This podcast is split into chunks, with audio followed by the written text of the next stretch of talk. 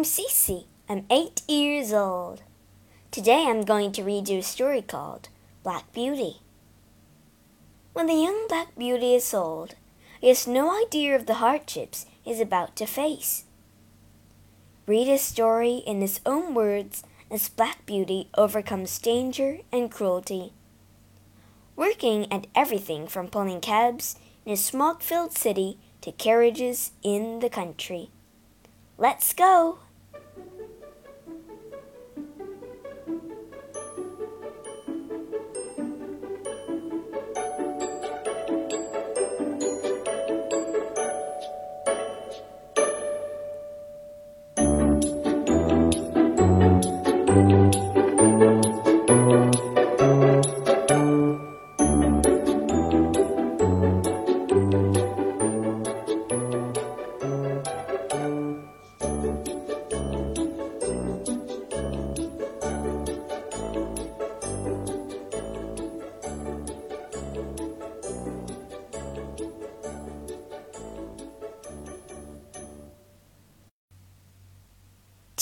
1 In the Beginning When I was very young, my life was gloriously happy. I galloped with other colts by day and slept by my mother's side at night. But when I was four years old, a man named Squire Gordon came to talk to my master, the horse breeder. He stroked my black coat and the white star on my forehead. Beautiful, he exclaimed. Break him in, and I'll buy him. Then he touched the white patch on my back. It's like a beauty spot, he said. I'll call him Black Beauty. I shook with fear. I was going to be sold. Would I have to leave my mother? And what was breaking in. You must learn to wear a saddle and bridle, my mother explained. Then the groom thrust a cold steel bar into my mouth and held it there, with straps over my head and under my throat. There was no escape. At first, the bar frightened me, but with kind words and treats of oats, I learned to get used to it. Just before I was taken to Squire Gordon, my mother spoke to me for the last time. Now, Black Beauty, she whispered, be brave. All young horses must leave their mothers to make their way in the world. Just remember, never bite or rear or kick. And whatever happens, Always do your best. When Squire Gordon's groom arrived, he jumped on my back and we rode away. I cantered through twisting villages until we reached a long drive. Apple orchards stretched out on either side. The groom led me into a large, airy stable with plenty of corn and hay. A friendly whinny from the next stall made me look up. A fat little pony with a thick mane and tail was poking his head over the rail. I'm Merrylegs, he said. Welcome to Birtwick Park. That was John who rode you here, Merrylegs went on. He's the best groom around, and Squire Gordon is the best owner a horse could have. You'll be happy here. A tall chestnut mare glared at Merrylegs. Trouble is, no one knows how long a good home will last, she snapped. I've had more homes than you've had hot oats. Meet Ginger, said Merrylegs. She bites. That's why she keeps getting sold, even though she's so handsome. Angrily, Ginger tore up whips of hay in her manger. You don't know anything, she muttered. If you'd been through what I have, you'd bite too. Poor Ginger, I thought. What could have made her so unhappy? Chapter 2 Ginger's Story. Over the next few days, John took me out. At first, we went slowly. Then we trotted and cantered and ended up in a wonderful speedy gallop.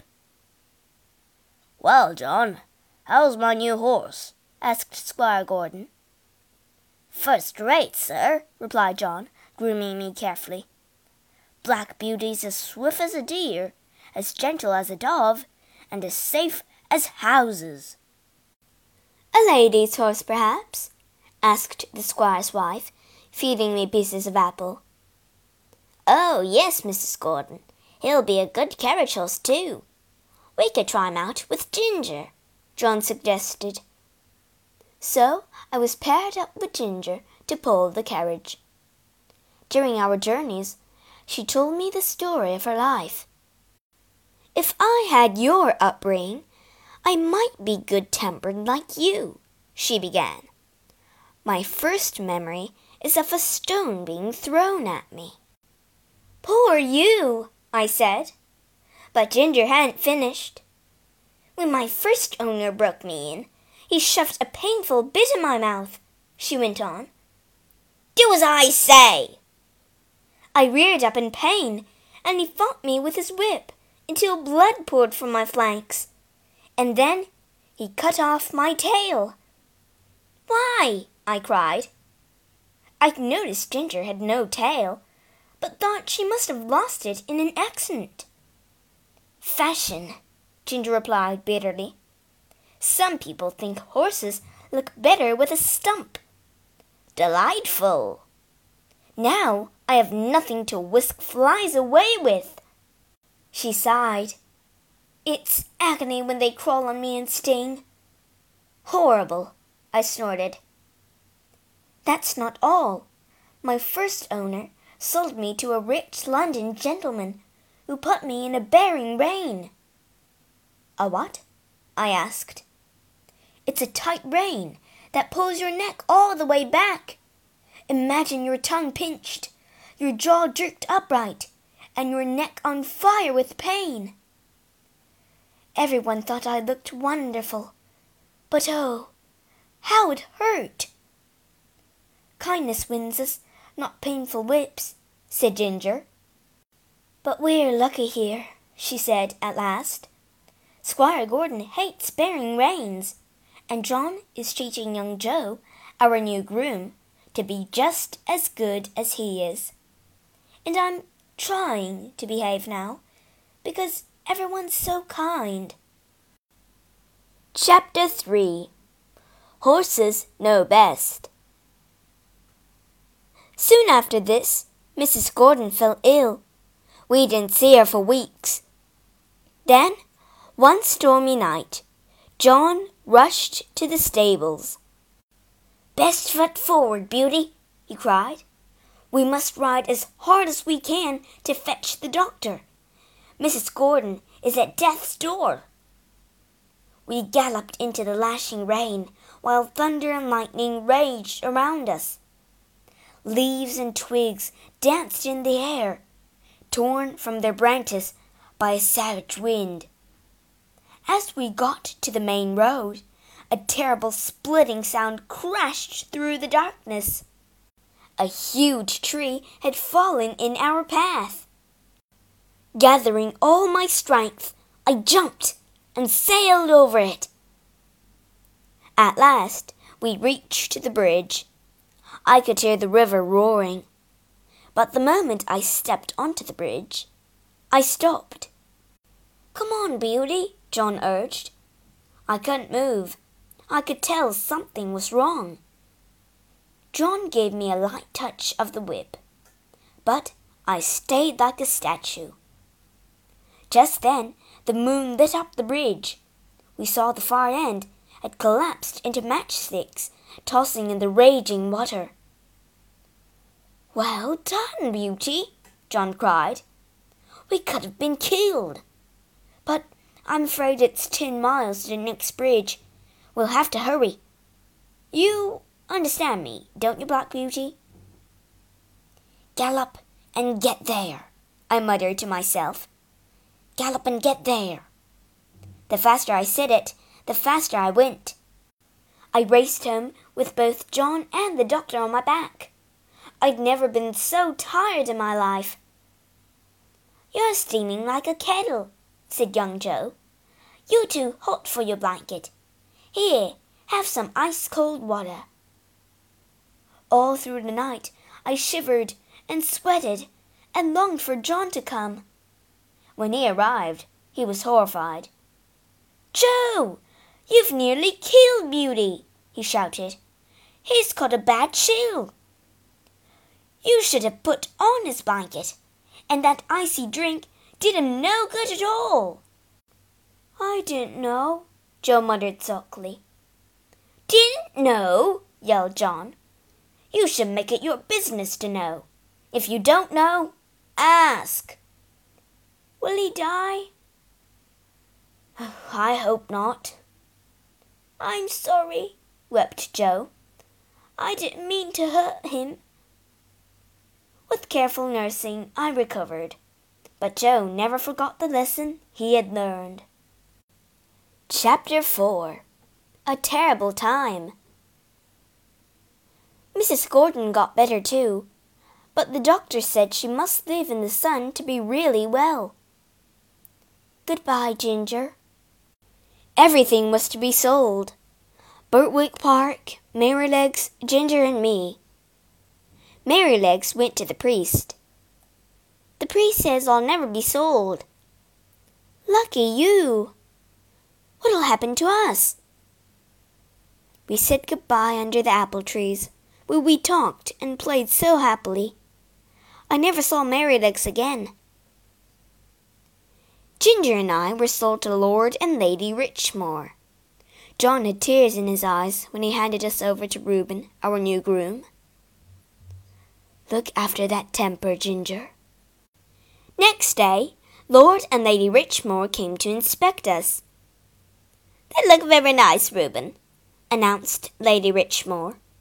They can pull my carriage, but you must put their heads up, high. Squire Gordon never used a bearing rein, Lord Richmore reminded her. Well, I won't have horrible, common looking horses, snapped Lady Richmore. Reuben pulled my head back and fixed the rein tight. I felt red hot pain. Ginger tried to jerk her head away, but Reuben forced her rein like mine. This is agony. Instantly, I saw why Ginger hated it. I couldn't put my head down to take the strain of pulling the carriage. As the strength drained out of us, Reuben whipped us on. At last, we came to a grand courtyard crammed with horses and carriages. Ginger couldn't take it any more.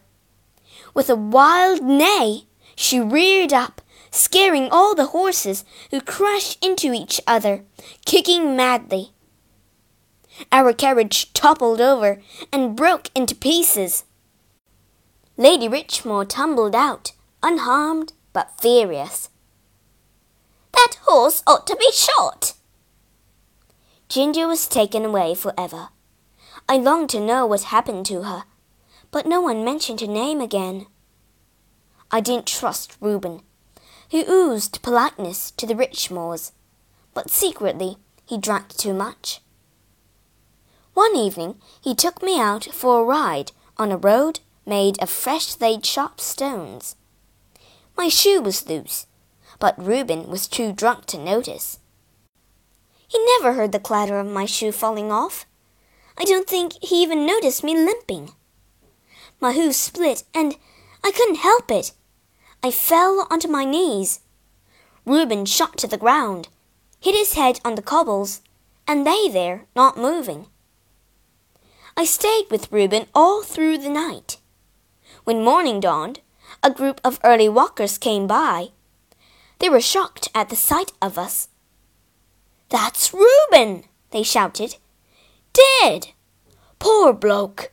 Thrown by that horse! Vicious brute! That'll be the end of him. No one knew what really happened.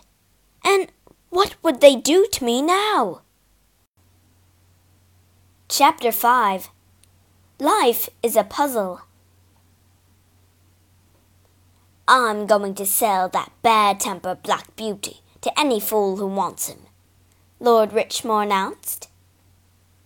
He's no beauty now. He's scarred for life.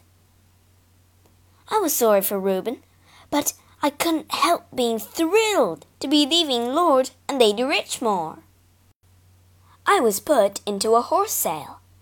Buyers prodded me and stared at me, but no one wanted me.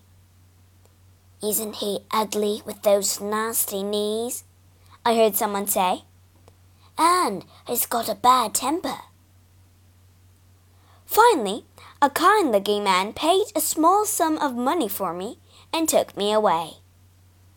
The man's name was Jerry Barker, and he lived in London with his wife and children, Harry and the twins, Polly and Molly.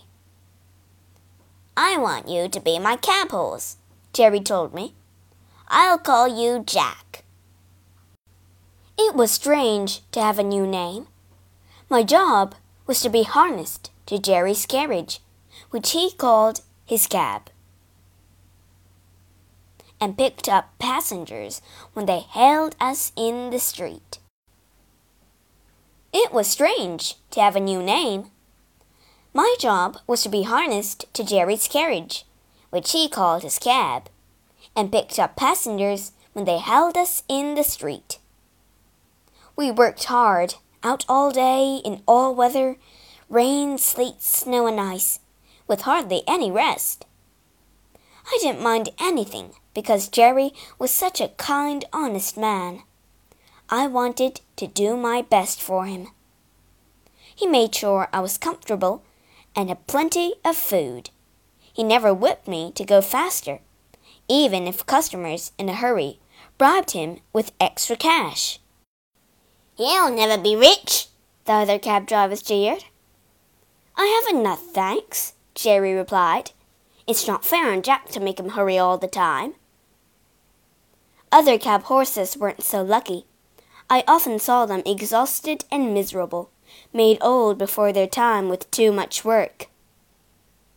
Once I saw an old worn out chestnut with a thin neck and bones that stuck out through a badly kept coat. Its eyes had a dull, hopeless look. I was wondering why the horse looked faintly familiar when I heard a whisper. Black Beauty, is that you? It was Ginger. Her beautiful looks had completely vanished. She told me she belonged to a cruel driver who whipped her, starved her, and overworked her. You used to stand up for yourself if people were mean to you, I said. Yes, I did once, but now I'm too tired, she replied. I just wish I could die. No, Ginger, I cried. Keep going. Better times will come. I hope they do for you, Black Beauty, she whispered. Goodbye and good luck. Get on! Soon after that meeting, I saw a cart carrying a dead chestnut horse. It was a dreadful sight. I think it was Ginger. I almost hope it was, for that meant her suffering was over. Chapter 6 An Unexpected Ending One day, a customer of Jerry's made him an offer he couldn't refuse. She asked him to be her groom at her house in the country. There's a little cottage for you and your family, she said. I wish I could take Jack too, but I already have a horse. Sorry, old Jack, Jerry comforted me. I hope someone kind will buy you. But my new master was a cruel man. I had to pull his carts loaded with sacks of corn, and if I was too slow, he whipped me hard. He hardly fed me either, which made me weak. In the end, I simply collapsed in the street. Stupid horse, my master grunted. Is he dead? What a waste of money! I couldn't move. As I lay there, barely breathing, someone came up and poured water down my throat. A gentle voice said, He's not dead, only exhausted. Take him! He's no use to me. The gentle voice belonged to a horse doctor. I couldn't believe my luck. The doctor helped me to my feet and led me to his stables, where he gave me a warm mash. I think you were a good horse once, said the doctor, though you're a poor, broken down old thing now. I'm going to feed you up and find you a nice home. Rest, good food, and gentle exercise worked on me like magic. But when the doctor said I was ready to leave him, I trembled all over. I dreaded to think what my next home would be like. The doctor took me to a pretty house in a small village. It had a pasture and a comfortable stable, and belonged to two grown up sisters, Claire and Elspeth Lyfield. I'm sure we'll like you, they said, patting me. You have such a gentle face, I nuzzled them, but I wasn't sure I could trust them. Their groom led me to the stable and began to clean me.